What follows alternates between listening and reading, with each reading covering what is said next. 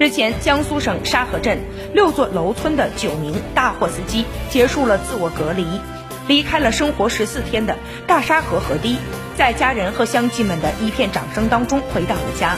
二十二号腊月二十八，这九名司机开着八辆大货车前往浙江金华进货，准备节日期间挣一点钱。